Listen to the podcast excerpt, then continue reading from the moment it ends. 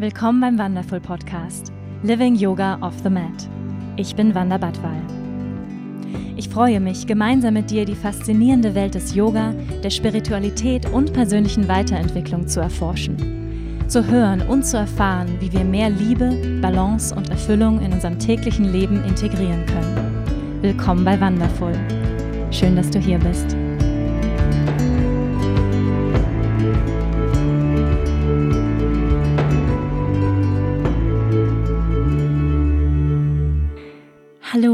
Schön, dass du da bist. Hier bei einer neuen Folge vom Wonderful Podcast. Yay, it's been ages. Es fühlt sich an, als ob es eine Ewigkeit her ist, dass wir hier zusammen waren. Ähm, vor allem, dass ich einen Solo-Podcast gegeben habe. Leider ist der Podcast ja letzte Woche ausgefallen. Es tut mir total leid. Ja, manche von euch haben schon gefragt, wo ist der Podcast? Wir vermissen ihn. Ähm, es ist tatsächlich passiert, dass mir eine Folge verloren gegangen ist in diesen Datenmengen, die wir alle so bewegen auf den Rechnern.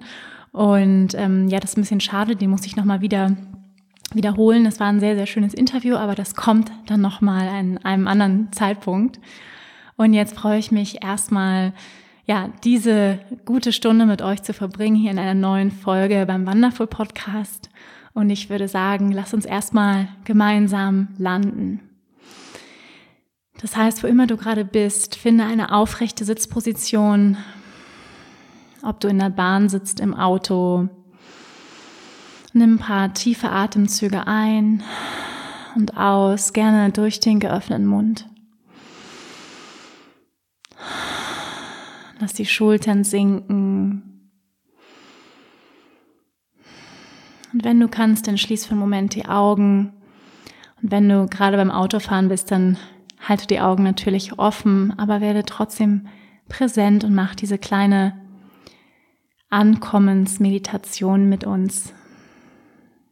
Entspann dein Sitzfleisch, dein Gesäß, erlaub deinen Sitzbeinhöckern richtig schwer zu werden, in deinem Sitz anzukommen.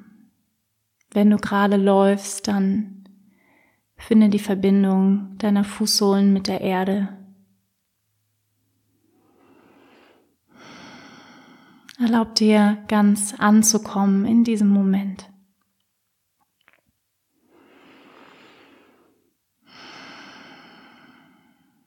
Entspann die Schultern, entspann deinen unteren Bauch, die Gesichtszüge ganz weich, der Kiefer locker.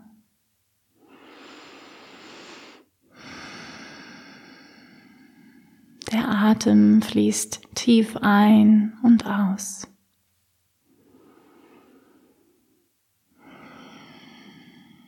Und erlaub dir, dass all deine Partikel, all die kleinen Puzzlesteine, aus denen du bestehst, sich zu sammeln im Hier und Jetzt. Dein Bewusstsein noch dichter präsenter werden lassen. Dein Bewusstsein sich in deine Zellen setteln lassen.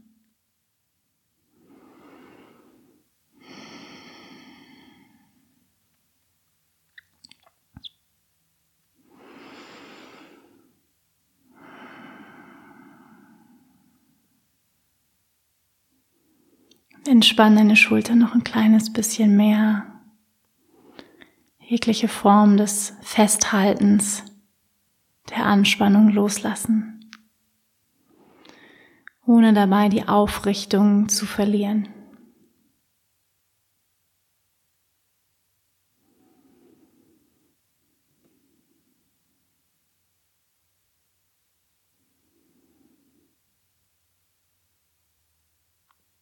Und dann nimm einen tieferen Atemzug ein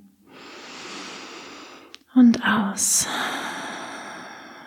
Und dann öffne sanft die Augen, komm in den Raum zurück. Willkommen once again. Schön, dass du hier bist. Ja, für mich ist Podcast aufnehmen immer wie so ein kleiner Urlaub. Ähm, eine meiner absoluten Lieblingsbeschäftigungen, ähm, Podcast einsprechen. Ja, ich habe euch wirklich vermisst, ihr Lieben. Ähm, ich freue mich jetzt, mit euch diese Stunde zu verbringen. Und ja, es ist viel passiert. Ich war in der Zwischenzeit in Hamburg, habe dort ähm, einige Workshops gegeben, habe auch einige von euch dort getroffen. Es war wirklich wundervoll. Ich bin ja in Hamburg geboren. Es ist immer so ein bisschen nach Hause kommen, die Hafenstadt, habe meine Eltern gesehen und ähm, ja, das ist immer ganz besonders schön. Und jetzt sitze ich gerade hier am Freitagmorgen und heute beginnt das Wanderlust Festival hier in Garmisch-Partenkirchen, gleich bei mir um die Ecke. Ich sitze ja hier am Starnberger See und freue mich jetzt auf ein ja sehr bewegtes Wochenende, wo ich auch unterrichte, Vorträge gebe, Kirtan singe, also wieder viel viel los. Und ich dachte mir, ich nutze jetzt nochmal die Zeit vor dem Sturm hier mit euch zu sprechen. Ja, in diesem Podcast würde ich euch gerne ein, eine Zusammenfassung, einen Rundumschlag der Inhalte meines Buches geben. Genau, ich habe ein Buch geschrieben und ähm, ja, das ist wahnsinnig aufregend natürlich und ist auch eines dieser Projekte, die ich in meinem Herzen schon seit einigen Jahren bewege und äh, mir sehr, sehr doll gewünscht habe auch. Und als ich noch auf Bali gelebt habe, gab es auch schon erste Angebote, aber irgendwie ähm, hat das dann nie so richtig geklappt. Und ja, dann so vor gut anderthalb Jahren ähm, war eine ähm, Redakteurin ähm, vom Knauer Verlag bei mir in der Klasse und kam danach auf mich zu und sagte, ja, möchtest du nicht ein Buch schreiben, Wanda? Also wirklich so ein bisschen wie im Märchen und ich habe mich total gefreut, weil es so ein, einer der Wünsche war und ähm, ja, wenn wir gerade von Wünschen sprechen, das ist auch so ein bisschen meine Erfahrung mit Wünschen oder mit Manifestation dass wenn wir uns etwas in unserem Herzen wünschen, also eher sowas wie so ein stiller Wunsch, nicht sowas, was man, ja, weißt du, so jeden Tag 20 Mal rezitiert, sondern eher sowas, ach, das wäre so schön, mal ein Buch zu schreiben, ich hätte total Lust dazu. Also eher so eine Leichtigkeit, ähm, eine Vibration der Leichtigkeit, in der man sich etwas wünscht und es dann auch wieder vergisst. Und dann kommt es manchmal zu einem ganz anderen Zeitpunkt wieder zu einem zurück. Und ich habe manchmal das Gefühl, ähm, ja, wenn wir einen Wunsch rausschicken ins Universum, kommt die Antwort häufig an einem sehr oder in einem sehr unerwarteten Moment. Und so war es auch mit diesem Buch, ähm, dass ich gar nicht damit gerechnet habe oder ich habe das auch gar nicht ähm, jeden Tag irgendwie in meinem Bewusstsein gehabt, jetzt ein Buch schreiben zu wollen. Und dann ist es so passiert und tatsächlich auch Vertrag unterschrieben und das war ja schon ein scary Moment, äh, kann ich euch sagen, einen Vertrag, einen Buchvertrag zu unterschreiben, weil man denkt so, okay, jetzt muss ich abliefern. also es ist schon ähm, natürlich ein gewisser Druck auch dabei, ein Erwartungsdruck ähm, an mich selbst, aber natürlich auch ähm, ja für andere einfach ein sehr sehr schönes Produkt ähm, zu kreieren. Und ich habe vorher noch nie ein Buch geschrieben. Ich schreibe sehr gerne. Wenn du mir auf Instagram folgst, dann hast du vielleicht auch schon einige meiner sehr langen Posts gelesen. Also ich schreibe da mal ganz gerne kleine Romane und die Zeichenanzahl ist eigentlich immer zu kurz für mich, äh, zu wenig. Und das heißt, ich habe mich sehr gefreut, äh, ja, da mein Wissen jetzt weitergeben zu dürfen. Und was ich aber sagen kann, ohne dass ich jetzt dieses Buch im Hinterkopf hatte, war, dass ich in der Schreibenergie schon drin war, weil ich nämlich das letzte Jahr, also seitdem ich wieder in Deutschland bin, ich bin jetzt seit einem Jahr wieder in Deutschland, ähm, eigentlich nur am Schreibtisch verbracht habe. ich lebe hier in der Isolation, ähm, ja, in der Nähe von Starnberg, ähm, in einem kleinen Dörfchen, also so gute 45 Minuten von München. Und das ist eigentlich der perfekte Ort, um ein Buch zu schreiben, weil hier gibt es kein einziges fancy Café, kein Vegan Café, ähm, hier gibt es nur bayerische Wirtsstuben. Und ähm, ja, das ist so ein bisschen, wie soll ich sagen, die, die Ablenkung ist nicht vorhanden, wenn man aus der Tür geht. Und das war sehr, sehr gut für mich, weil ich im letzten Jahr ähm, mein Teacher Training Manual geschrieben habe, was 400 Seiten hat. Das heißt, ich habe irgendwie ein Manual geschrieben, also ein Skript für angehende Teacher, Yoga-Teacher, ähm, die ich letztes Jahr ja zum ersten Mal meine erste Gruppe ausgebildet habe, auf Bali damals und mittlerweile schon die zweite Gruppe und habe das Manual auch noch auf Englisch geschrieben. ähm, ich habe ja auf Bali gelebt und das war natürlich nochmal eine zusätzliche Herausforderung und natürlich dann auch zu schauen, okay, was kommt in so ein Manual rein, ja, was müssen die Yogis und Yoginis wirklich wissen, was ist für mich wichtig, was möchte ich vermitteln? Und was liegt mir am Herzen, weil da gibt es ja sehr, sehr viele Ausrichtungen. Und wer sich schon mal mit dem Thema Yoga-Teacher-Training beschäftigt hat, ähm, oder vielleicht selber Yogalehrer ist von euch, weiß, es gibt eine Unzahl an Angeboten und man weiß gar nicht, welches ist denn das Richtige für mich. Also ich krieg, weiß ich nicht, jeden zweiten Tag Nachrichten von euch, ähm, von der Community, ähm, was das richtige Teacher-Training für mich. Und dann sage ich immer, das weiß ich nicht, welches das Richtige für dich ist. Mm, ich würde auch gerne noch mal eine Folge nur dazu machen, wie findet man das richtige Teacher-Training, aber das ist nicht diese Folge. Aber nur ein kurzer Tipp an dieser Stelle, ähm, folge deiner Intuition, also folge dem ersten Impuls und vor allem mit welchem Lehrer du dich ähm, verbunden fühlst und folge auch dem Text, also der da steht. Das heißt, was genau ist in dem Programm drin. Ja, es gibt unterschiedliche Ausrichtungen. Manche sind anatomischer, mehr auf Ausrichtung basiert, manche sind mehr auf die Philosophie ähm, bezogen. Das heißt, ja, also wo ist der Ansatz quasi desjenigen Yogalehrers, aus welcher Schule, aus welcher Tradition kommt er und ähm, ja, demnach sich ein bisschen informieren vorher, um dann zu wissen, auch was passt zu mir. Das nur so kurz am Rande. Das ist kein Podcast über Yoga-Teacher-Trainings. Aber das heißt, ich war letztes Jahr sozusagen schon in diesem Schreibfluss drin, in dieser Schreibenergie und ich glaube, Thema Manifestation nochmal, ähm, wenn wir in einer bestimmten Energie sind, dann alles ist Energie, alles ist Frequenz. Wir sind Vibrationswesen. Ähm, das hat Einstein schon gesagt. Ja, everything is energy and there's all there is to it. Ja, so everything is energy and there's all there is to it. That's the reality of everything is energy.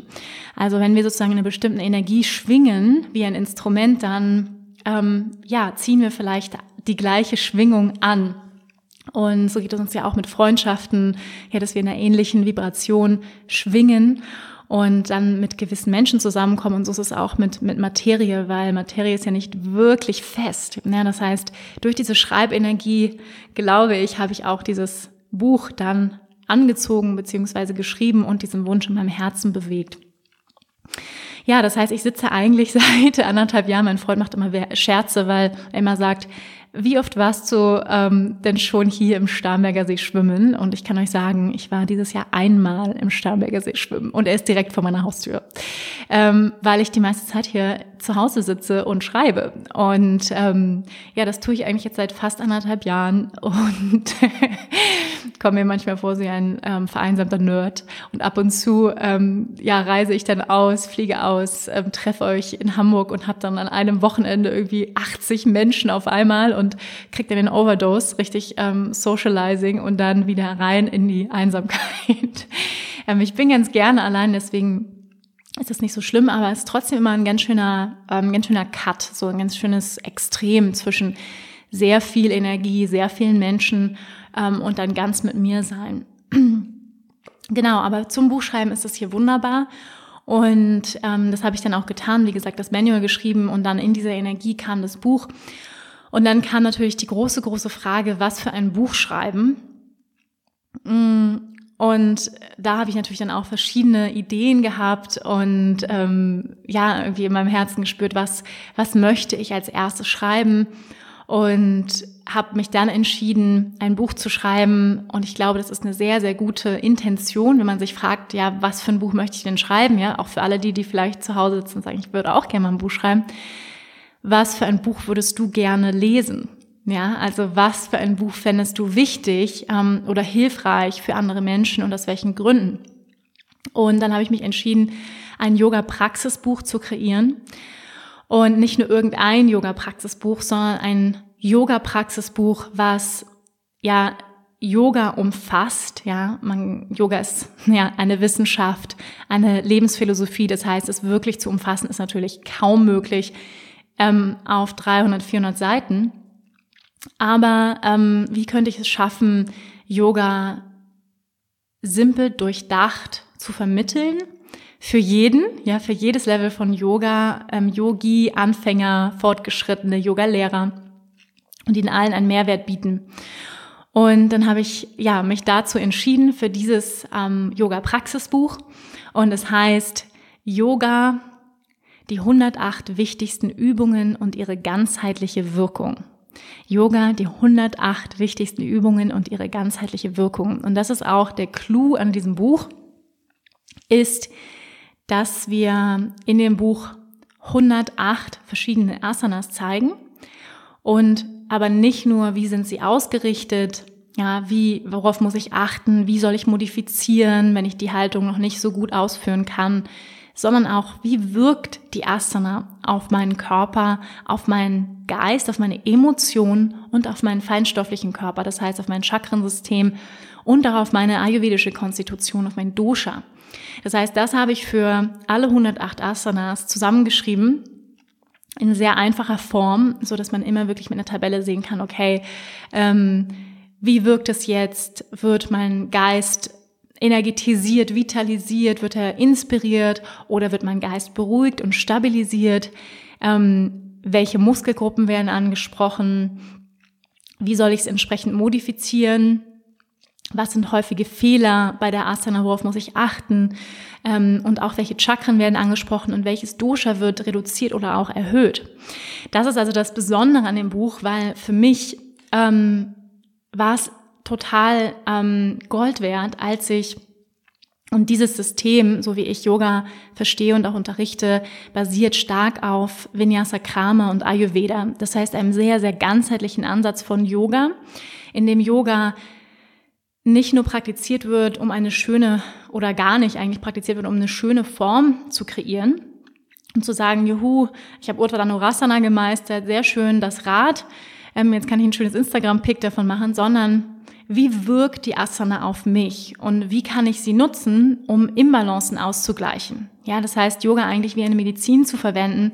Und das ist auch das, was mich ja sehr, sehr reizt und auch, wo ich sehr passioniert für bin. Wie kann ich intelligent Yoga-Sequenzen kreieren, die einen ganz bestimmten Effekt auf meinen Körper, auf meinen Geist haben? Weil das ist etwas, was viele auch gar nicht wissen, dass jede einzelne Asana wirkt in ganz spezifischer Weise auf unseren Körper, auf unseren Geist, auf unser Energiesystem. Ja, das heißt, dieses Buch ist ähm, dahingehend sehr, sehr ganzheitlich. Es hat einen großen Philosophieanteil vorne, ähm, also so 50, 60 Seiten. Dann eben, ja, gute 230 Seiten Asana. Es hat ein Warm-up-Programm drin, Sonnengrüße. Es hat Home-Sequenzen, also für euch zu Hause, morgens und abends. Und am Ende ähm, gibt es eine Pranayama- und Meditationseinheit. Ja, also das so zum Rundumriss. Und ich würde gerne jetzt ein bisschen inhaltlich euch von dem Buch erzählen, dass ihr auch wenn ihr das Buch ähm, vielleicht nicht kaufen wollt, aber einfach was mitnehmen könnt. Ähm, natürlich würde ich das sehr, sehr gerne und sehr begrüßen, wenn du das Buch kaufen möchtest. Ähm, du kannst es jetzt schon vorbestellen übrigens ähm, auf Amazon. Es kommt am 1. Oktober raus. Und viele von euch haben mich entschieden, diesen Podcast zu machen, weil viele von euch haben mir Fragen auch zu dem Buch gestellt, ähm, für wen es geeignet ist und was, ob meine Lieblings-Yoga-Übungen da drin sind und das würde ich gerne hier alles mit beantworten, aber natürlich auch denen, die ähm, ja vielleicht noch ganz neu sind ähm, und gerne mehr über das Buch wissen möchten und ähm, welchen Mehrwert es bietet, genau diese Folge hier heute für euch aufnehmen. Am Anfang des Buches erzähle ich ein bisschen was über meinen persönlichen Weg zum Yoga. Vielleicht hast du auch hier schon den Podcast dazu gehört, nochmal in schriftlicher Form, wie ich zum Yoga gekommen bin und auch meine persönliche Intention, dieses Buch zu schreiben. Und welche keine geringere ist, dass ich möchte, dass so viele Menschen wie möglich Yoga praktizieren weil ich fest davon überzeugt bin und an Yoga glaube. Ja, ich glaube an Yoga als Wissenschaft, als Jahrtausende alte studierte Tradition, Philosophie als Lebensweg, ja, die uns wirklich fast auf alles, wie ich finde, sehr, sehr gute Antworten geben kann und schöne Wege und Möglichkeiten an die Hand gibt, unser Leben zu gestalten, unser Leben gesünder, in Balance zu gestalten. Und das habe ich für mich persönlich erlebt, dass ich einfach durch Yoga wirklich Werte, ja, wie, wie will ich leben, wie ist mein Leben ausgerichtet, durch die Yoga-Philosophie so viel vom Leben gelernt habe oder ganz anders auf das Leben schaue durch das, was ich durch die Yoga-Philosophie gelernt habe. Und ähm, ja, das möchte ich gerne weitergeben. Ich möchte gerne so viele Menschen wie möglich zum Yoga inspirieren, motivieren, weil Yoga ist wirklich für alle. Yoga ist nicht nur für die sexy, hexy, dünnen ähm, Instagram-Girls, die irgendwie im Spagat vor einem Sonnenuntergang sitzen oder sich, ähm, weiß nicht, den Fuß hinter den Kopf ziehen und dabei lächeln. Ja, das ist häufig, sind das übrigens auch Cirque du Soleil-Artisten, die sowas machen, ähm, oder auch Ballerinas. Und dann wird häufig Yoga drunter geschrieben. Ja, wir wissen häufig gar nicht, sind das wirklich Yogis oder Yoginis. Und ähm, was bei sowas, ich sag mal, bei, bei der Verkommerzialisierung des Yoga ähm, häufig ein bisschen schwierig ist, ist, dass viele Menschen sich dadurch abgeschreckt fühlen, ja, und sagen, ja, Yoga ist nicht für mich, weil ich bin nicht so schlank, ich bin nicht so dünn, ich bin nicht so sexy, ich habe keine fancy Pants, ja, was weiß ich. Ähm, dann kann Yoga ja nicht für mich sein. Und viele bringen Yoga immer noch mit Gymnastik in Verbindung und mit ähm, Workout.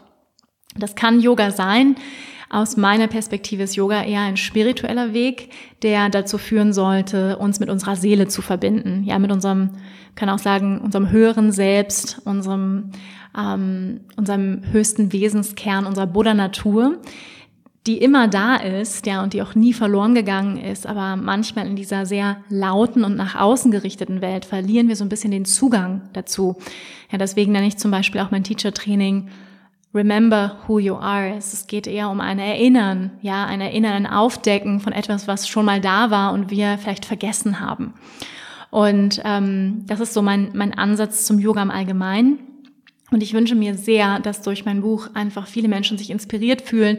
Das Buch hat auch ein sehr knackiges Cover, sage ich mal, ja, ähm, und und ist so ein bisschen poppig und das habe ich ganz bewusst so gewählt. Wir hatten auch ein bisschen zurückhaltenderes Cover, aber ich wollte, dass das Buch positive Energie ausstrahlt, dass man das Buch auf dem Tisch liegen sieht und sagt, hey, das finde ich cool, da habe ich Lust zu. Ja, ich habe Lust, Yoga zu machen, auch für Menschen, die mit Yoga noch nichts zu tun haben, ähm, dass man, das einfach ein schönes Buch auch ist, ähm, auch zum Anschauen. Es sind übrigens auch sehr viele Bilder in dem Buch, das fragen mich auch oft viele.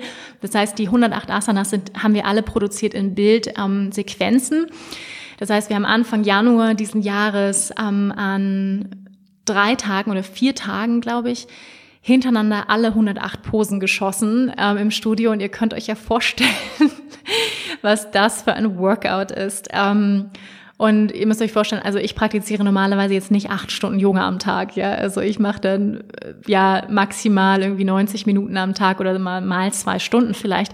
Aber das ist dann auch schon das Maximum an körperlicher Asana, was ich gewöhnt bin. Das heißt, für mich jetzt ähm, wirklich an drei Tagen da alle 108 Posen runterzurocken, war wirklich intens. Und ihr müsst euch vorstellen, Ende Januar, ja nach ähm, dem Weihnachtsfest und dem Feast mit schön viel Essen und Schokolade, äh, war die Plauze auch ein bisschen größer geworden. Ähm das heißt, ähm, ja, auf so, auf so einem Bild, ich habe auch noch so ein bauchfreies Top an, war das dann ähm, ja dementsprechend äh, anstrengend auch im Voraus, mich darauf vorzubereiten und irgendwie fit sein zu, zu wollen, zu müssen für, für diese drei Tage.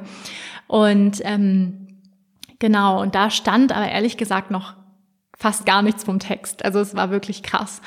Und ähm, ja, haben wir das dann da runtergerockt an den drei Tagen. Ich hatte unglaublichen Muskelkater, also nach dem ersten Tag, acht Stunden Yoga.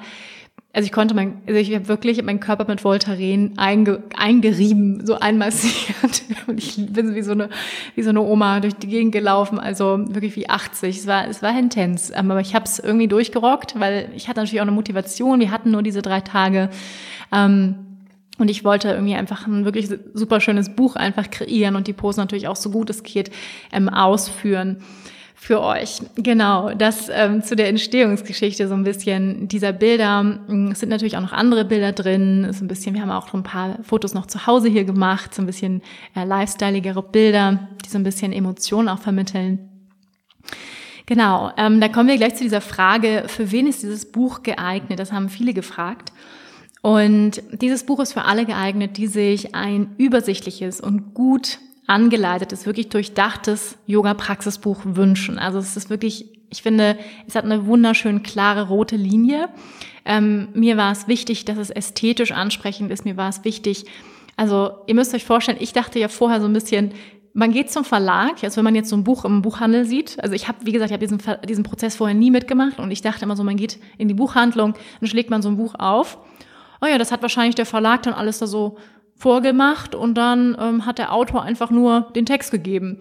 Ne? So und das war aber bei dem Buch überhaupt nicht der Fall. Ja, das heißt, die haben eine Designabteilung, aber die Designabteilung macht auch nur das, was der Autor vorgibt. Ja, das heißt, ich musste eigentlich das komplette ähm, Design des Buches ähm, und das habe ich mit meinem Freund gemeinsam dann auch. Wir haben sehr viel gebrainstormt. Es ging unendlich viele E-Mails hin und her mit dem Verlag, mit, also ich glaube, fünf verschiedene Abteilungen ähm, hier und da und das Zeichen muss ein bisschen kleiner, das muss ein bisschen größer, muss nach rechts, ah ja, da ist die Buchbindung. Ähm, ah, wir müssen dieses Symbol, das muss kleiner, das muss größer, dann ist nicht schön, andere Font, ähm, andere Farbe, das Gelb ist ein bisschen zu grünstich, muss mehr Gelb. Also so ging es halt die ganze Zeit. Also nur mit diesem Design des Buches war ich unglaublich lange beschäftigt ähm, und ich bin letztendlich so, so dankbar und so glücklich, ähm, ja, über die Umsetzung. Also ähm, das war die liebe Karin Etzold, die das gemacht hat, ähm, großartig umgesetzt alles und es war wirklich ein großes Hin und Her. Ich hoffe, sie mag mich noch. es ist wirklich, ähm, also es ist wirklich krass. Also so eine Entstehung des Buches ist intens und viel aufwendiger, als ich jemals gedacht habe. Beziehungsweise glaube ich, dass ein ein ähm, ja ein, ein Sachbuch viel aufwendiger ist in der Gestaltung natürlich als jetzt ein Roman. Ja, ähm, da, da gibt es nicht viel Design, aber so ein Sachbuch ist unglaublich aufwendig und da waren wirklich unfassbar viele Abteilungen. Ähm, ja, sondern in der, in der Umsetzung dann auch nochmal ähm, bestimmte Symbole kreieren, bei Stock irgendwelche Fotos raussuchen und so weiter eben. Und ich bin unglaublich dankbar dem, dem Knauer Verlag, bei dem das Buch erscheinen wird ähm, und meiner Lektorin ähm, Stefanie Egner, die immer an mich geglaubt hat. Und ich weiß noch, ich habe ihr Anfang Januar habe ich ihr eine E-Mail geschrieben, ich habe gesagt, Steffi, ich glaube, ich schaffe das nicht. Und ich wusste, ich hatte, also Abgabetermin, ihr Lieben, war im Juni. Und ich wusste halt, okay, ich habe sechs Monate, um ein Buch komplett, also ich hatte natürlich schon, ich habe viele Inhalte, auch von meinem Teacher-Training, ja, habe ich vereinfacht ja, von meinem Manual habe ich vereinfacht und sie in das Buch gepackt, weil ich habe gesagt, okay, das ist eine super, eine super Basis, um das jetzt sozusagen auch nochmal wirklich verständlich für jedermann ähm, zu transportieren. Und das heißt aber, ich musste natürlich jetzt ähm, alles auch nochmal komplett umschreiben. Ich hatte das Manual auf Englisch geschrieben, ja, 400 Seiten auf Englisch. Das heißt, ich musste es dann auf, auf Deutsch übersetzen lassen. Ja, also ich habe dann mit gemeinsam mit ähm, mit einer, die mir geholfen hat, das, das Manual 400 Seiten übersetzen lassen und dann wiederum davon Sequenzen kürzen, also wirklich extrem runterkürzen, weil das Buch ist, wegen, wie gesagt, ja, ist ein Praxisbuch, sehr, sehr bildlastig. Es gibt über 230 Seiten Bilder. Das heißt, also mit Asanas, mit Übungen, mit physischen Übungen. Das heißt, ähm, der, der Textteil hatte jetzt gar nicht mehr so viel Platz, ja. Und das heißt, ich musste jetzt wirklich krass, krass runter reduzieren.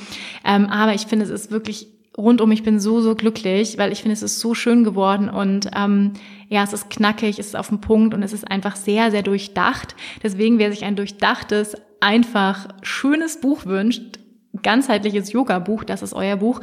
Ähm, es gibt übrigens auch Symbole für die Morgen- und Abend. Ähm, Asanas. Das heißt, welche Asana ist gut für mich morgens zu praktizieren und welche ist gut für mich abends zu praktizieren.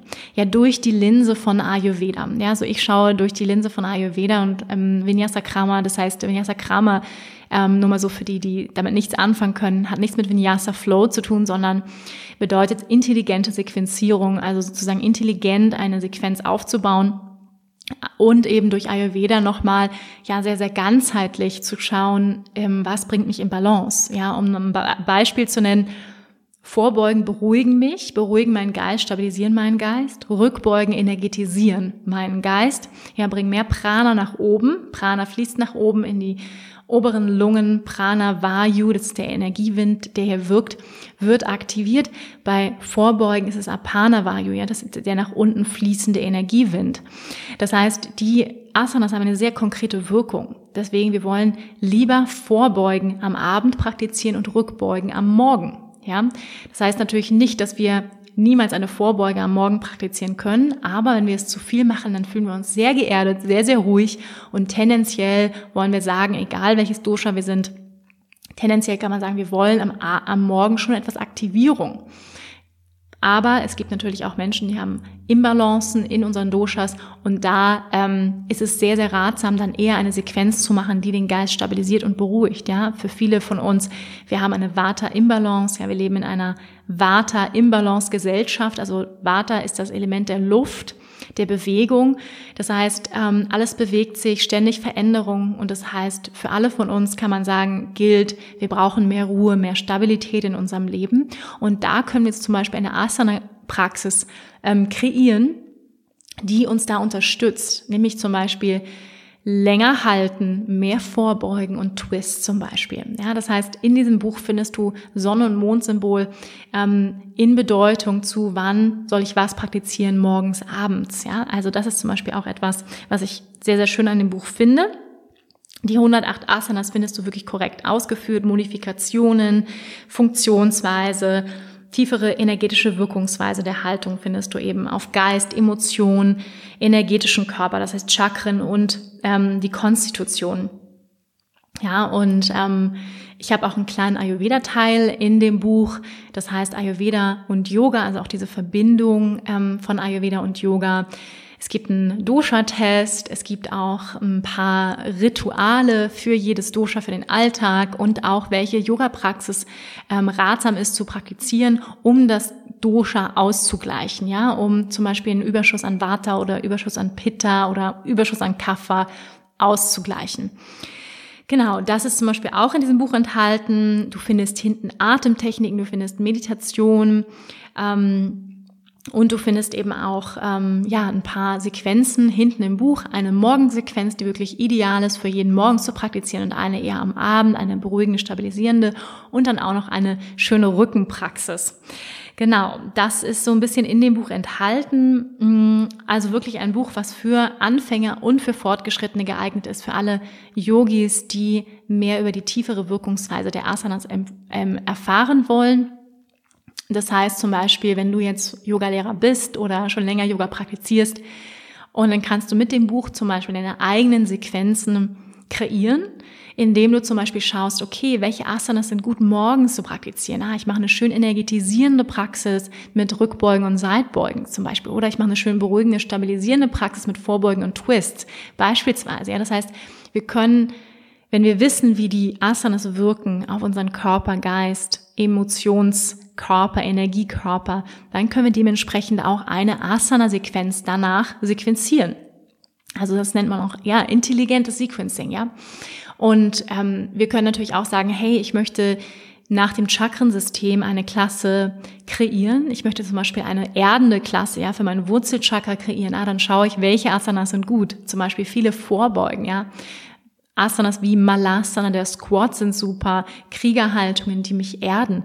Und dementsprechend kann ich sozusagen auch thematisch ähm, eine Klasse aufbauen. Das heißt, für Fortgeschrittene wunderbar geeignet, aber auch für Anfänger, die noch gar nichts ja von diesen Worten oder Themen jetzt ähm, gehört haben, aber sagen, hey, ich möchte mir mal einen Überblick über Yoga verschaffen und ja gut, simpel und ähm, erklärt haben, wie wirken die Asanas, worauf muss ich achten, ähm, was sind häufige Fehler, die vielleicht mir unterlaufen können.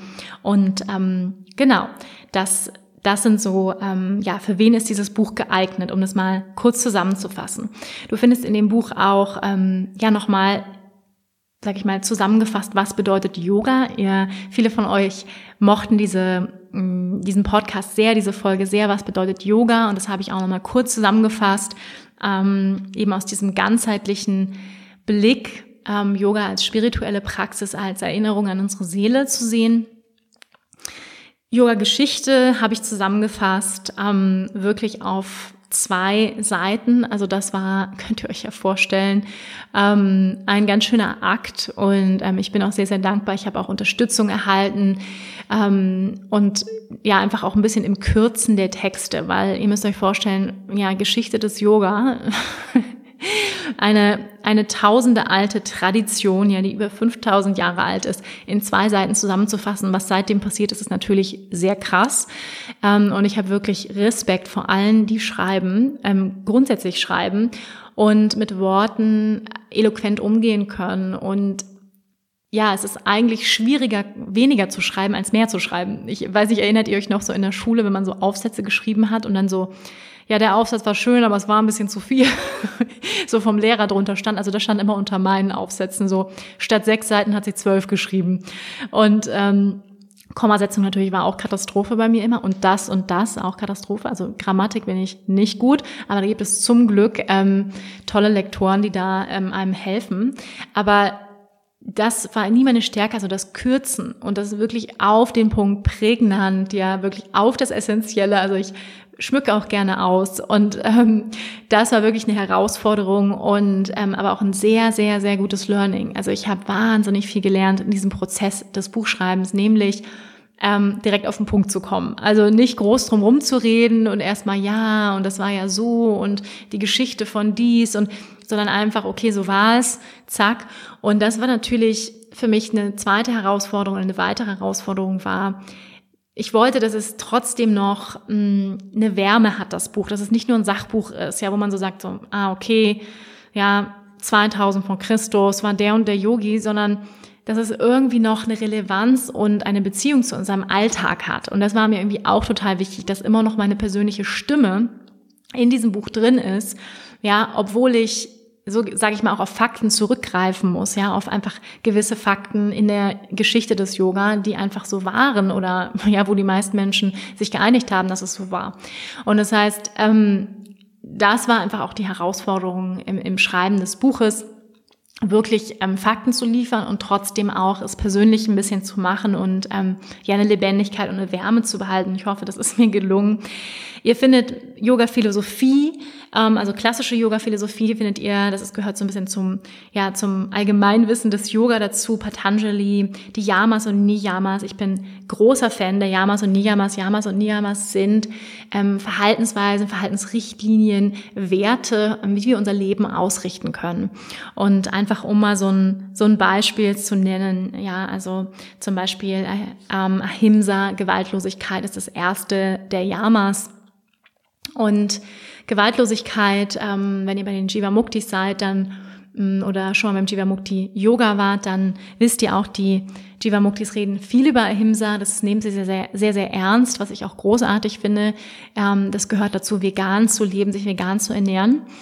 Und ähm, als eine Form der Gewaltlosigkeit, dass ich sage, ich esse keine tierischen Produkte, ähm, weil, wie ihr mittlerweile ja auch schon alle wisst, ähm, die tierischen Produkte häufig in einer gewaltvollen Art und Weise produziert werden und ähm, Regenwälder abgerodet werden, um ähm, Tierprodukte zu produzieren, um Fleisch ähm, zu produzieren. Das heißt, unsere unsere Erde wird gewaltvoll behandelt und auch die Tiere, die in Massentierhaltung ähm, gehalten werden, ja, werden gewaltvoll ähm, sozusagen gehalten und ähm, das wollen wir sozusagen als Yogi nicht unterstützen. Deswegen ähm, ja, es ist sozusagen die erste Regel Ahimsa Gewaltlosigkeit, ähm, all, alle Lebewesen als unendliche göttliche Seelen zu sehen und jedes Lebewesen als kostbar, als wertvoll, als heilig zu sehen. Und ähm, Deswegen Ahimsa als allererstes Yama und ja, Gewaltlosigkeit zieht sich natürlich noch in viele, viele andere Bereiche weiter. Hm, es fängt dabei an, wie wir denken. Wie denken wir über uns, ja, über uns selbst und das ist häufig sehr gewaltvoll, ja, wie viele Menschen über sich selbst denken, wie wir uns permanent beurteilen und verurteilen, unseren Körper verurteilen, uns selber klein machen. All das ist eine Form der, des gewaltvollen Denkens, ja. Ähm, und bei Gewalt denken wir häufig nur an, was weiß ich, Schläge verteilen oder so oder, oder körperliche Gewalt, aber es gibt viele Formen von Gewalt. Ähm, das heißt, es beginnt in unserem Geist und dann auch damit, wie wir sprechen, ähm, wie denken wir über andere? Wie sprechen wir über andere? Ja, ist es, ist es äh, liebevoll oder ist es gewaltvoll? Ist es friedvoll? Ähm, ist es mitfühlend oder ist es eigentlich sehr gemein? Ja, so, das heißt, da fängt schon mal ähm, der yogische Weg an. Und ich finde das großartig, dass Patanjali, der ja vor tausenden von Jahren gelebt hat, wirklich sich viele Gedanken gemacht hat. Also man ist sich nicht ganz hundertprozentig sicher, wann er gelebt hat, so zwischen 300 vor Christus und 200 nach Christus ähm, hat er gelebt. Er war einer der ersten großen Yogis und er hat sich wirklich viele, viele Gedanken gemacht um das menschliche Dasein und ja, wie wir letztendlich mehr Glück erfahren können, mehr Freude, ähm, mehr Freiheit Ja, das ist letztendlich das, das Ziel im Yoga, Moksha oder auch Samadhi, Freiheit, Einheit mit unserem, mit unserer Seele zu erfahren und mit allem, was ist, Einheit zu erfahren und dass die Grenzen ähm, schmelzen, ja, die Grenzen zwischen unserem individuellen Selbst und dem göttlichen, kosmischen Selbst oder die Grenzen zwischen mir und dir schmelzen und es nicht so eine, eine Ego-Trennung gibt. Ja, die Trennung kommt immer vom Ego. Hier bist du und da bin ich und wir haben nichts miteinander zu tun. Ähm, das ist sozusagen das Denken des Egos, aber zu also sich mit der Seele zu verbinden, mit unserem göttlichen Kern zu verbinden, bedeutet auch durch die Augen der Einheit zu sehen und zu sehen, zu erkennen, dass wir alle miteinander verbunden sind in einem, in einem Netz aus Bewusstsein. Und das heißt, Patanjali hat, ja, man kann sagen, einen Stufenplan entwickelt, um, um zu schauen, wie können wir das erreichen. Und damit beginnt er mit eigentlich menschlichen Verhaltensregeln oder Richtlinien, Ausrichtungen, wo er sagt, mm, Mensch, richte dein Leben nach gewissen Prinzipien, nach gewissen Werten aus, ja, um ein glücklicheres Leben zu führen, in mehr Freude, mehr Frieden. Weil letztendlich ist das das Ziel aller großen Traditionen, ob es Buddhismus ist, Hinduismus, ist letztendlich weniger Leiden und mehr Freude erfahren. Ja, das wollten alle großen Yogis für uns. Und ähm, ich bin ja, ich bin der Tradition des Yoga so unendlich dankbar für all die Werkzeuge, die sie uns geschenkt haben. Und es sind letztendlich alles Werkzeuge. Also Yoga-Philosophie ist eine, eine Form, ähm, ja, Wissen auch ähm, vermittelt zu bekommen, sich mit yogischem Wissen auseinanderzusetzen und sein Leben danach auszurichten. Für mich wirklich, als ich zum ersten Mal ähm, von den Yamas und Niyamas gehört habe in meinem Teacher-Training, war das auch so eine totale Offenbarung. Ich dachte so, wow, endlich ein paar Werte und Ausrichtungen, ähm, weil es ist ja sehr, sehr einfach, finde ich, in dieser immer komplexer werdenden Welt, sich darin auch zu verlieren und gar nicht so eine richtige Richtung zu haben. Ja, woran soll ich glauben? Wonach soll ich mich richten? Und früher war es ja so, dass die Kirche uns gewisse Werte vermittelt hat und für einige von euch vielleicht immer noch. Aber viele gehen ja nicht mehr zu der, zur Kirche, ja. Das hat ja sehr, sehr abgenommen, ähm, dass Menschen überhaupt in die Kirche gingen. Und wir leben ja in einem, einem christlichen Land eigentlich. Das heißt, ähm, diese Werte, die auch in der Kirche vermittelt werden, sind sehr ähnlich mit denen, die die Yogis für uns vorschlagen. Ja, du sollst nicht, äh, nicht stehlen, du sollst niemanden umbringen, ähm, du sollst deinen Nachbarn nicht neiden, du sollst dich für andere freuen können und so weiter. Ja, das heißt, du sollst dich Gott hinwenden. Diese, diese Richtlinien und, und Werte äh, waren, waren wundervoll oder sind wundervoll, die die Kirche uns hier auch schenken möchte. Und die finden wir wieder in den Yamas und Niyamas im achtgliedrigen Pfad des Patanjali. Das habe ich auch nochmal ähm, zusammengefasst, auch mit einem sehr schönen Diagramm, mit so einem schönen Baum, wo man es auch nochmal Mm, visuell sehen kann. Ja, ich habe einige Diagramme übrigens eingebaut, weil ich bin absolut visueller Lerner. Ich brauche Bilder, um Dinge zu verstehen, um sie tiefer reinsinken zu lassen. Vielleicht geht es euch auch so und dann wird euch dieses Buch gefallen, weil ähm, ja, ich, mir war das ganz wichtig, ähm, auch alles nochmal visuell ähm, verständlich zu machen. Und dann spreche ich auch über die vier Magas, das sind die vier Wege des Yoga. Das sind nicht die Yoga-Stile, sondern es sind sozusagen unterschiedliche Praxisweisen, wie wir Yoga praktizieren können. Wir können zum Beispiel ja, Raja-Yoga praktizieren. Raja-Yoga ist die Form des Geistes oder des Wissens. Ja, wir können mh, mm, uns mit uns selbst beschäftigen. Ja, also auch Meditation, Kontemplation gehört dazu, aber auch Selbststudium, Selbstreflexion, Selbstbeobacht, Selbstbeobachtung, Achtsamkeitspraxis. Das ist eine Form von Raja Yoga.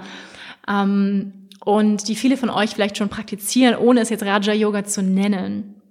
Und das Schöne an den vier Magas ist wirklich zu verstehen, dass so viele da draußen bereits Yogis sind, es aber nur nicht wissen.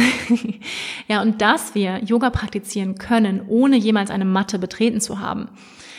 Ja, das, und dass jeder wirklich Yoga praktizieren kann, auch wenn er im Rollstuhl sitzt, ja, auch wenn er körperliche Einschränkungen hat, gibt es immer noch Formen des Yogas, die er praktizieren kann. Und ich kenne ehrlich gesagt viele Menschen, die Yogis sind, aber es nicht so nennen, ja, und, und dem kein Label geben. Und, und das sind sozusagen diese vier Magas, die das nochmal verdeutlichen.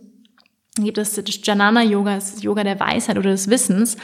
Man könnte auch sagen, persönliche Weiterentwicklung, yogische Schriften lesen, ähm, sich mit Philosophie auseinandersetzen, auch Selbstreflexion, ähm, ja wirklich an der eigenen Entwicklung zu arbeiten auch bedeutet ähm, Janana Yoga und ähm, beim Raja Yoga im, im Vergleich eben ganz stark nochmal die Meditation, die Kontemplation steht hier im Fokus.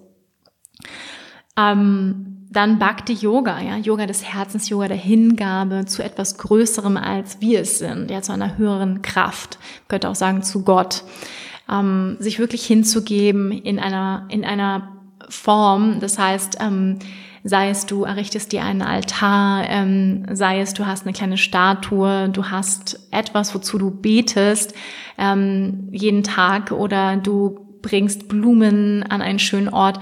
Ja, das sind alles Formen von Bhakti-Yoga, ähm, von Yoga der Hingabe und ähm, wir brauchen auch gar nicht an einen bestimmten Gott zu glauben oder einer Religion anzugehören, um ein Yogi sein zu können. Ja, das ist eben auch das Schöne im Yoga. Das ist so tolerant, ist so frei für alle möglichen Glaubensrichtungen. Aber es gibt uns eben Werkzeuge, Möglichkeiten, Praktiken in unser Leben zu integrieren, die uns helfen, uns mit unserer Seele zu verbinden, wie zum Beispiel Bhakti Yoga. Ja, Bhakti Yoga ist auch die Form von Mantra Yoga, ist eine Form von Bhakti, Hingabe an etwas Größeres vom Herzen. Also Bhakti ist auch der Weg des Herzens, der Hingabe, der Liebe für Gott, ja, oder auch der Liebe für unser göttliches Selbst, also diese Pflege mit unserer Seele, wirklich, ähm, das ist Bhakti und auch auf unsere innere Stimme, auf unsere Seele zu hören und ähm, aus der Liebe heraus zu leben, ja, auch und das beginnt immer auch mit der Liebe zu uns, ja, und zu unserer Seele. Und dann Karma Yoga, ja, Karma Yoga, das Yoga des Handelns, das Yoga ähm, der guten Tat das Yoga, ähm, wo wir wirklich ganz praktisch mit beiden Beinen im Boden stehen, einfach gute Dinge tun. Und ich kenne viele Menschen, die einfach Gutes tun und es nicht Karma-Yoga nennen, aber die eigentlich große Karma-Yogis sind. Ja, also Greta Thunberg ist ein absoluter Karma-Yogi. Ja, die ähm, alle Schüler, die jeden Freitag streiken, sind Karma-Yogis, ja, weil sie ähm, mit der praktischen guten Tat, mit der Handlung, ja, setzen sie ein Zeichen für Verbindung, Verbindung mit Mutter Erde, Achtsamkeit, Respekt für die Natur, für unsere Ressourcen, ja, für unsere Erde. Das heißt, es ist ähm, ja eine sehr, sehr kraftvolle Art auch von Yoga und ähm, die ich finde unfassbar wichtig ist, ja, dass es nicht nur in der geistigen Welt bleibt und ach, wir sind alle so, wir sind alle total shanti, ja, es ist alles so peaceful, sondern okay, was kann ich praktisch tun, ja, was kann ich praktisch tun, um mehr Liebe, Verbundenheit ähm, zu kreieren, ja, was kann ich für einen Beitrag leisten. Wir wollen aber nicht zu tief reinsteigen, weil ich möchte euch einfach so in diesem Podcast, wie gesagt, einen kleinen Rundumriss der Themen geben, die verschiedenen Yoga-Stile habe ich nochmal zusammengefasst für euch. Es gab ja auch eine Folge mit den Stilen. Ja, also welcher Yoga-Stil passt zu mir?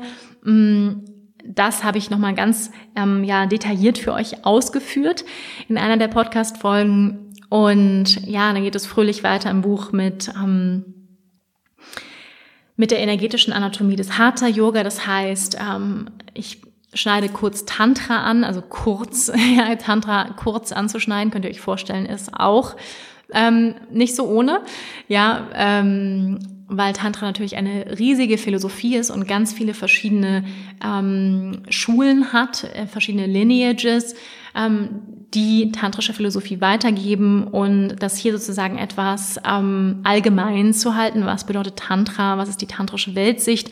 Das habe ich ähm, hier reingeschrieben was bedeutet Prana, ein bisschen auf die Nadis eingegangen und auch jetzt auf die fünf Energiewinde oder auch Vayus, ja, oder Prana Vayus genannt.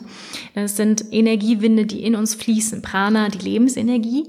Und dann gibt es sozusagen verschiedene Richtungen, in der Energie fließt. Und die stehen ganz, ganz eng in Verbindung mit der energetischen Wirkungsweise der Haltung. Und da habe ich eine schöne Tabelle für euch ähm, hier gezaubert und auch schöne ähm, Diagramme, wo man nochmal ganz genau sehen kann, wie fließt die Energie ähm, wirklich, ja, also in welche Richtung fließt die Energie. Das heißt zum Beispiel Apana Vayu ist die abwärts bewegende, kühle, wurzelnde Energie, ja, erdende Energie, die im Beckenboden verortet wird, zwischen Nabel und Damm, ja, also auch in den Beinen und Füßen. Und die Funktion von dieser Energie ist Ausscheidung und Loslassen mit der Ausatmung, ja, ist mit der Ausatmung verbunden und wird vor allem durch Vorbeugen verstärkt und angesprochen. Ähm, und mental ist diese Energie damit verbunden, dass wir auch vergeben können, dass wir Ereignisse loslassen können, Emotionen, Muster, Konzepte loslassen können und körperlich eben mit der Ausscheidung, mit Menstruation verbunden, mit Geburt, alles, was sozusagen loslassen durch unsere physischen Organe zu tun hat. Und dieser Energiewind ähm, wird vor allem angesprochen, wenn wir Vorbeugen praktizieren. Ja? Also das finde ich auch sehr, sehr spannend. Ich wusste lange Zeit nichts über die Pranavayus, aber sie sind so, sie machen so viel Sinn und über die Vayus verstehen wir auch, warum die Asanas so wirken, wie sie wirken.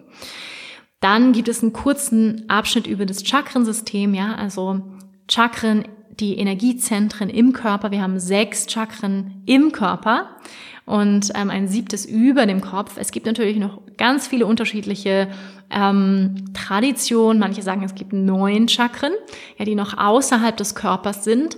Manche sagen zwölf, ähm, manche sagen vier. Also da gibt es also unendlich viele ähm, Sichtweisen. Ich habe jetzt, sage ich, sag ich mal, die gängigste hier vorgestellt, wo sozusagen hier dieses System auf sieben Chakren Bezug nimmt. Man könnte auch sagen, die, die größten Chakren, die in, in unserem Bewusstsein jetzt eine Rolle spielen, in unserem Körper. Im Ayurveda, in unserem Leben gibt es einen Bereich, den Ayurveda-Test, die Rituale. Und dann geht es auch schon los mit dem Praxisteil. Das heißt, wie praktiziert man mit dem Buch? Ich habe nochmal Tipps für deine Yoga-Asana-Praxis gegeben. Das heißt, ähm, ja, wie eigentlich Asana praktizieren. Und da habe ich nochmal so nochmal ein bisschen ähm, Bezug genommen, ja, auch auf das, auf die Thematik von Wettbewerb oder höher, schneller, weiter. Dieser Gedanke, der ja leider auch im Yoga Einzug gehalten hat äh, mit der Verkommerzialisierung des Yoga. Mm, und worüber ich total froh bin, weil dadurch kann Yoga einfach an ganz, ganz viele Menschen gelangen und viele Menschen finden zum Yoga, dadurch, dass es eben auch in Fitnessstudios ähm, praktiziert wird, ähm, unterrichtet wird und viele Menschen finden durch kommerzielleres Yoga einfach auch zum Yoga, zum tieferen Yoga. Und das heißt, mh, mm, aber wenn wir Asana praktizieren, möchten wir eigentlich aus diesem Leistungsgedanken rauskommen. Ja, wir möchten ein anderes Mindset, ein Mindset von Achtsamkeit, von Präsenz erschaffen, wo es wirklich darum geht, mehr zu fühlen, zu spüren, präsent zu werden, jede einzelne Zelle in unserem Körper, ja, unseren Körper von innen zu erfahren, als ihn von außen zu bewerten und zu verurteilen. Und das passiert leider häufig und vor allem, wenn man mit Yoga beginnt. Also ich erinnere mich noch an meine ersten Yogastunden, wie ich immer im Raum rumgeguckt habe und dann, scheiße, mein Bein ist ja viel zu niedrig und die hat das Bein viel höher und, und wo ich dann auch so richtig gemerkt habe, dass ich dann so ein bisschen ärgerlich wurde und dachte, scheiße, warum bin ich nicht so gedehnt und ja, also wo es nach noch so einen inneren Kampf gab von Be Wettbewerb und Leistung und ähm, das ist natürlich äh, weit davon entfernt, einen yogischen Zustand von Einheit und innerem Frieden zu erlangen, wenn man damit beschäftigt ist, zu gucken, äh, wer hat das Bein höher im Raum. Das heißt, hier habe ich nochmal so ein bisschen ähm, ja, Tipps gegeben, wie, mit was von der Einstellung äh, ist es hilfreich, ja, Yoga zu praktizieren, um eben einen, eine innere Erfahrung zu machen. Das ist letztendlich der Grund, warum wir auf die Matte gehen, ist, um eine Erfahrung zu machen, eine innere Erfahrung, ähm, die feinstofflichen Energieleitbahnen, also die Nadis zu reinigen, zu säubern, durchzupusten, Energie freizusetzen. Mm, das kann aber auch nur passieren, wenn wir wirklich bei uns sind, bei unserer Atmung sind. Also nochmal so ein paar Richtlinien, einfach Hilfsmittel, ähm, wie wir Asana praktizieren können. Und ja, dann geht es auch hier lustig weiter im Buch. Ähm, es gibt eine Aufwärmsequenz und auch warum Aufwärmen so wichtig ist, ja, um uns nicht zu verletzen, um Körper und Geist vorzubereiten. Intention setzen kann sehr, sehr schön sein. Zentrumsaktivierung, Sonnengruß gehören dazu. Und dann geht es in den Hauptteil des Buches, mm, und das sind die sechs Asana-Kategorien. Ja, das heißt, ich habe dieses Buch nach sechs Asana-Kategorien aufgeteilt und diese sind Rückbeugen, Seitbeugen, Vorbeugen, Drehungen, Streckungen und Umkehrhaltungen. Ja, das heißt, es gibt sechs Asana-Kategorien, es gibt Tausende von Asanas, ja, viele, viele verschiedene körperliche Übungen, aber es gibt nur sechs Kategorien. Das wusste ich lange Zeit auch nicht. Ähm, und in meiner allerersten Ausbildung, die, ich sag mal, eher mh, mm, physisch fokussiert war, gab es auch eher sowas wie stehende Haltungen und sitzende Haltungen und Hüftöffner, was, sage ich mal, auch eine Möglichkeit ist, Asanas zu kategorisieren Für mich hat es aber nie so viel Sinn gemacht, ähm, weil sie nicht danach kategorisiert sind, wie sie wirken. Und das heißt, diese Kategorisierung, die ich in dem Buch gemacht habe, zielt auf die Wirkungsweise in Bezug auf die Prana-Vayus ähm, ab und auch auf die Doshas. Das heißt, wie wirkt die Asana wirklich auf meinen Körper und Geist? Und auch in Bezug auf, also die Kriterien der sechs Asana-Kategorien werden auch danach gebildet, dass ich schaue, wie ist die Richtung der Wirbelsäule im Raum? Ja, so im Vergleich zum Boden. Das heißt zum Beispiel in Vorbeugen, eine Vorbeuge ist zum Beispiel Paschimottanasana, ja, also sitzende Vorbeuge, ganz deutlich ist eine Vorbeuge. Es gibt aber auch eine stehende Vorbeuge wie Uttanasana oder die Pyramide Parshvottanasana, Vorbeugen. Aber es gibt zum Beispiel auch die Krähe, das ist auch eine Vorbeuge, ja, wo wir, ist eine Vorbeugen-Armbalance, aber es ist vor allem eine Vorbeuge von der energetischen Wirkungsweise und der Richtung der Wirbelsäule im Raum und ihre ganz ja, spezifische Wirkung auf unseren Atem, den Geist und die Emotionen und wie sich Prana im Körper bewegt und wie es das Nervensystem ähm, ja beeinflusst. Das heißt, eine ähm, Aufteilung nach diesen Kriterien in dem Buch und für mich machen sie einfach so, so viel Sinn. Das ist auch ähm, die Art und Weise, wie ich unterrichte und vieles in meinem Buch geht eben auf das Wissen von Vinyasa Krama zurück, auf Krishnamacharya. Ähm, und viele Schüler von Krishnamacharya oder die Schüler von Krishnamacharya waren ähm, Desikachar, ähm, die eben Vinyasa Krama weitergegeben haben und dann eben auch ähm, an einen meiner Lehrer, ähm, Rod Stryker, der eben genau in dieser Richtungsweise auch unterrichtet und von dem ich sehr, sehr viel gelernt habe und unfassbar dankbar bin für sein Sein und seine Arbeit. Und ähm, ja, das macht einfach unfassbar viel Sinn, wie ich finde, ähm, die Asanas so zu kategorisieren. Das heißt, ähm, Ihr findet verschieden, verschiedene Anzahlen von zum Beispiel, ihr findet zum Beispiel 22 Rückbeugen, 18 Seitbeugen, 31 Vorbeugen, 20 Drehungen und so weiter. Streckungen, Umkehrhaltungen. Das sind 108 insgesamt. Warum 108? Ja, viele haben mich gefragt, warum denn 108? Ich habe nach einer Zahl gesucht, die, ich habe natürlich erstmal geguckt, welche Asanas habe ich auch in meinem Teacher Training Manual drin, welche machen wirklich Sinn, welche lasse ich raus. Das war natürlich auch viel Arbeit, darüber nachzudenken. Mm, und dann einfach die, die sehr häufig vorkommen in, ähm, in Klassen.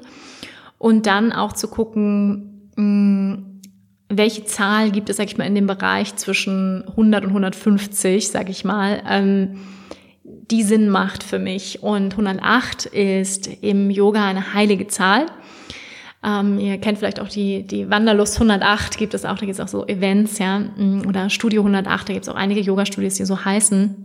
Und die beziehen sich alle auf diese heilige Zahl von 108.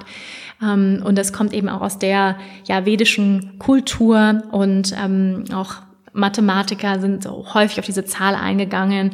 Und ähm, diese Zahl mm, sagt man, dass die durchschnittliche Entfernung von der Sonne und Mond zur Erde, also nochmal, die durchschnittliche Entfernung von Sonne und Mond zur Erde beträgt das 108-fache ihres jeweiligen Durchmessers. Da muss man erstmal drüber nachdenken. Ne? Also ich sage es nochmal, die durchschnittliche Entfernung von Sonne und Mond zur Erde beträgt das 108-fache ihres jeweiligen Durchmessers. Ja, also das ist zum Beispiel einer der ähm, Gründe, ja, oder wo man sagt, okay, 108, dann gibt es ähm, 108 ähm, Upanishaden, ja, heiliger yogischer Text, einer der ältesten heiligen yogischen Texte, 108 Mama-Punkte, Energiepunkte im Körper, es gibt 108 heilige Städte in Indien, die Quersumme von 108 ist 9. Also 9 ist auch nochmal so eine ähm, in der hinduistischen ähm, Astrologie eine heilige Zahl. Es gibt ähm, neun Planeten, Grahas. Ähm, das heißt, All das ähm, bezieht sich sozusagen auf oder deswegen auch 108 oder auch 9 als, als heilige Zahl. Ähm, genau, und ihr findet dann, ähm, geht es auch los mit, mit den Rückbeugen. Das heißt, ihr findet jedes Mal immer einen Aufmacher der jeweiligen Kategorie. Und ich habe jeder Kategorie eine bestimmte Farbe zugeordnet, je nachdem, wie sie wirkt. Also diese Farben haben jetzt nichts mit den Chakren zu tun. Also das bitte nicht miteinander verbinden, sondern wie wirkt sie? Und das heißt, Rückbeugen wirken energetisierend, vitalisierend, erhitzend. Deswegen habe ich die Farbe Rot hier zugeteilt und ihr findet ein Sonnensymbol oben in der Ecke ähm, und wisst, aha, es ist sehr gut morgens zu praktizieren. Und dann habe ich erstmal so ein bisschen eine Einleitung geschrieben zu Rückbeugen im Allgemeinen. Wie wirken sie auf den Körper, auf Geist und Emotionen? Wie wirken sie auf die Doshas, auf die Pranavayus? Und dann findet ihr eben wirklich immer auf einer Doppelseite, ähm, findet ihr links immer den Text mit einem schönen Kasten, ähm, Sanskrit, Chakra, was angesprochen wird, Körperfunktion, Geist und Emotion, Kontraindikation, Variation. Ja, all das findet ihr häufige Fehler, die richtige körperliche Ausrichtung. Und ich habe noch zusätzlich zu jeder Asana eine Affirmation geschrieben. Ja, also sozusagen ein, eine innerliche Ausrichtung, was hilft uns zu denken, während wir diese Asana praktizieren oder ja, was für eine Wirkungsweise entsteht hier. Ne? Zum Beispiel bei der Heuschrecke, wenn wir auf dem Bauch liegen. Mit jeder Einatmung öffnet sich meine Brust zum Beispiel. Ja, das ist so eine Affirmation. Und das können wir dann denken, ja, mit jeder Einatmung gehe ich tiefer, ich öffne meine Brust, ich ziehe mich höher. Ja, das, das soll uns sozusagen helfen, in dieser Asana noch ein bisschen mehr zu spüren, wo es, wo es hingehen soll energetisch. Genau. Und dann geht es so fröhlich weiter. Dann gibt es die Seitbeugen eben auch nochmal ähm, mit einem schönen Aufmacher und wie die Seitbeugen wirken, ganz allgemein, eben auch sehr schön für morgens. Und dann geht es weiter eben mit den, ähm, mit den Rückbeugen, ähm, mit den Vorbeugen, mit den Twists, die findet ihr dann. Und dann geht es dann weiter mit ähm, Streckungen und Umkehrhaltungen. Ja, das ist dann sozusagen die letzten beiden Asana-Kategorien, die jeweils, also Streckungen wirken tendenziell eher neutralisierend, zentrierend, kann man morgens und abends praktizieren. Eine Streckungshaltung ist zum Beispiel der Berg oder auch der Baum ähm, oder auch ein einfacher Schneidersitz, wo es wirklich um die Streckung der Wirbelsäule geht. Auch der herabschauende Hund ist eine Streckungsasana. Das heißt, hier der Fokus ist, die Wirbelsäule zu, zu verlängern und zu strecken. Und ähm, bei den Umkehrhaltungen findet ihr nur, also immerhin nur drei Asanas. Warum ist das so? Und zwar findet ihr Schulterstand, Kopfstand und Viparita Karani. Also Viparita Karani ist eine Variation vom Schulterstand. Eigentlich nur zwei, das heißt Schulterstand und Kopfstand sind aus energetischer Sichtweise, aus der Sichtweise von Vinyasa Krama eine Umkehrhaltung. Warum ist das so? Jetzt einige werden schreien, wieso? Handstand ist doch eine Umkehrhaltung und Unterarmstand ist auch eine Umkehrhaltung. Aber es sind vor allem Rückbeugen. Das heißt, die wirken sehr, sehr energetisierend, ähm, sehr wachmachend, hitzeerzeugend. Also wer schon mal einen Handstand gemacht hat, weiß, es fließt ganz schön viel Hitze in den Kopf, ähm, in die Arme die Wirbelsäule ist leicht gebeugt, ja, also hier, hier findet eine Rückbeuge statt. Ähm, Prana schießt nach oben. Das heißt, ein Handstand wirkt ganz anders als ein Kopfstand oder ein Schulterstand, die eher kühlend und beruhigend wirken als Vorbereitung für Meditation ideal sind. Ja, das heißt, ähm, komplett andere ähm, andere Funktion, andere Wirkungsweise auf unseren Körper und Geist, ja. Und das ist sozusagen das, was uns hier interessiert, was mich sehr interessiert, wie wirken die Asanas, ja? Und das, ähm, deswegen sind eben auch bei den Umkehrhaltungen nur zwei Asanas da. Die können wir auch morgens und abends praktizieren, sind übrigens ähm, eher geeignet für, ähm, ich sag mal, für Menschen, die sich schon grundsätzlich sehr stabil fühlen, ähm, Menschen, die sowieso schon sehr viel denken und unfassbar viel Energie schon im Kopf haben und dann einen Kopfstand zu machen, ist, sage ich mal, etwas kontraproduktiv ähm, Vata-Menschen zum Beispiel, die sehr viel Energie im Kopf haben, sehr viel im Geist sind, ähm, dann zu viel Kopfstand zu machen, ist zum Beispiel nicht so gut. Ja? Ähm, für Kaffermenschen, die sich ein bisschen, vielleicht auch mal ein bisschen träge fühlen oder zu, zu ruhig eigentlich, ist Kopfstand sehr, sehr gut, ja, weil es auch ähm, die Stagnation auch auf physischer Ebene auflöst. Das heißt, Mm, die Wirkungsweise der Asanas schauen wir uns ganz, ganz konkret an in den unterschiedlichen Kategorien und ich bin, ja, ich bin mega, mega happy darüber, weil ich finde, also so ein Buch habe ich mir persönlich selber gewünscht, ja. Ähm, so ein Buch gibt es noch nicht auf dem Markt, ähm, was einfach auf die tiefere Wirkungsweise der Asanas eingeht, ähm, das einfach ja klar strukturiert ähm, widerspiegelt und es ist ein herrliches Buch wirklich, um damit zu praktizieren. Ich wünsche mir sehr, dass es ein Wegbegleiter ist für euch mm, auf eurem Weg in eurer Praxis zu Hause, aber eben auch im Sequenzieren von eurer eigenen Praxis. Und dazu gehört natürlich auch noch Pranayama, ganz klar. Zu einer ja, vollständigen Praxis gehört nicht nur Asana, sondern auch Pranayama und Meditation und Shavasana natürlich auch. Ja, das heißt, ähm, im Anschluss sozusagen nach unserer Praxis wollen wir immer ein Shavasana ähm, einfügen. Ganz, ganz wichtig, ein unfassbar elementarer Teil unserer Praxis. Ähm, Shavasana ist übrigens bei den Streckungshaltungen verortet. Ja, wir strecken die Wirbelsäule hier. Das ist eine, ja, wir sagen häufig Schlussentspannung. Und ähm, ja, es ist eine, viele sagen, die wichtigste Asana im, in unserer Praxis, weil hier wirklich die komplette Integration unserer Haltungen, die wir geübt haben, stattfindet. Geistige, emotionale, energetische Integration findet statt, ähm, wirklich ein tieferes zur Ruhe kommen des Nervensystems und es ist auch der Moment, wo wir uns wirklich tiefer auch mit unserer Seele verbinden können und ja ein höheres Bewusstsein erlangen können. Also viele von euch werden das bestimmt bestätigen. Ja, im Shavasana kann man immer richtig schön weinen und heulen und loslassen und wirklich so ein, ein Schwebezustand erleben. Deswegen euer Shavasana bitte, bitte niemals auslassen. Und ähm, ja, never skip Shavasana. ähm, und nach dem Shavasana ähm, traditionellerweise würde dann eben Pranayama kommen. Das heißt, es gibt auch in dem Buch einen Teil über Pranayama, die Kraft der Atmung, wie der Geist und die Atmung miteinander zusammenhängen. Und ähm, auch über die dreiteilige yogische Atmung, mh, genau wir den Atem besser lenken können und noch ein paar sehr simple ähm, Pranayama-Praktiken, Samavriti, Nadi Shodhana, Ujjayi.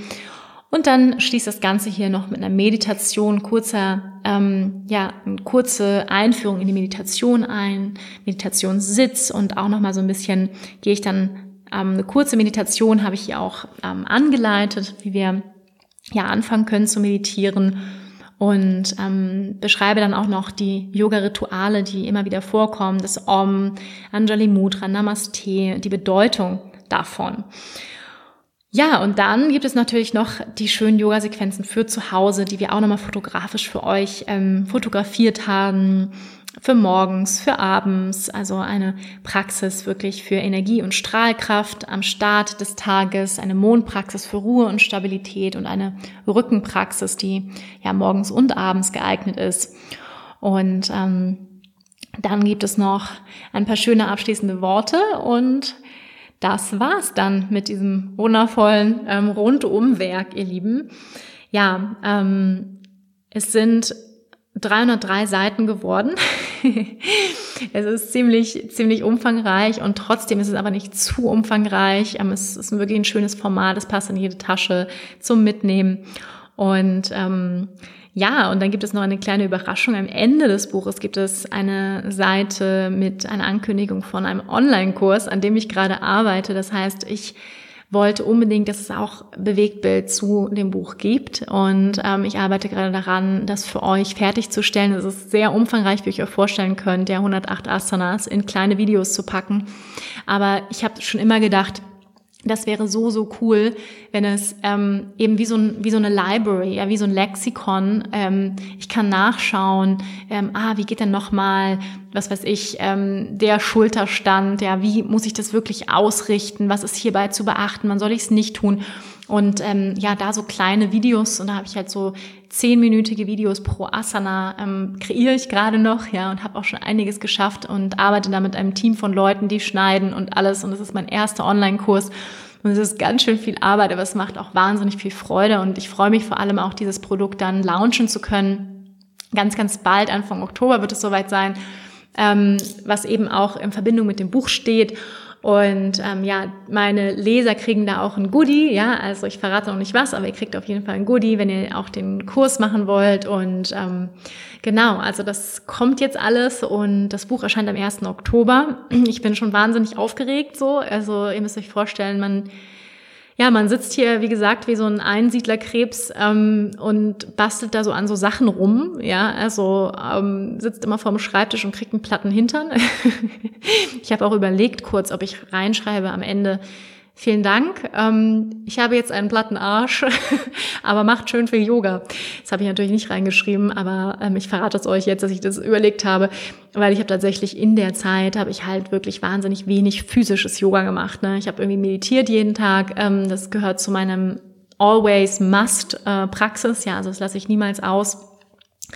Aber ähm, ja, also die physische Praxis hat gelitten in der Zeit und ähm, das Buch ist es hoffentlich wert, dass der Arsch etwas platter ist.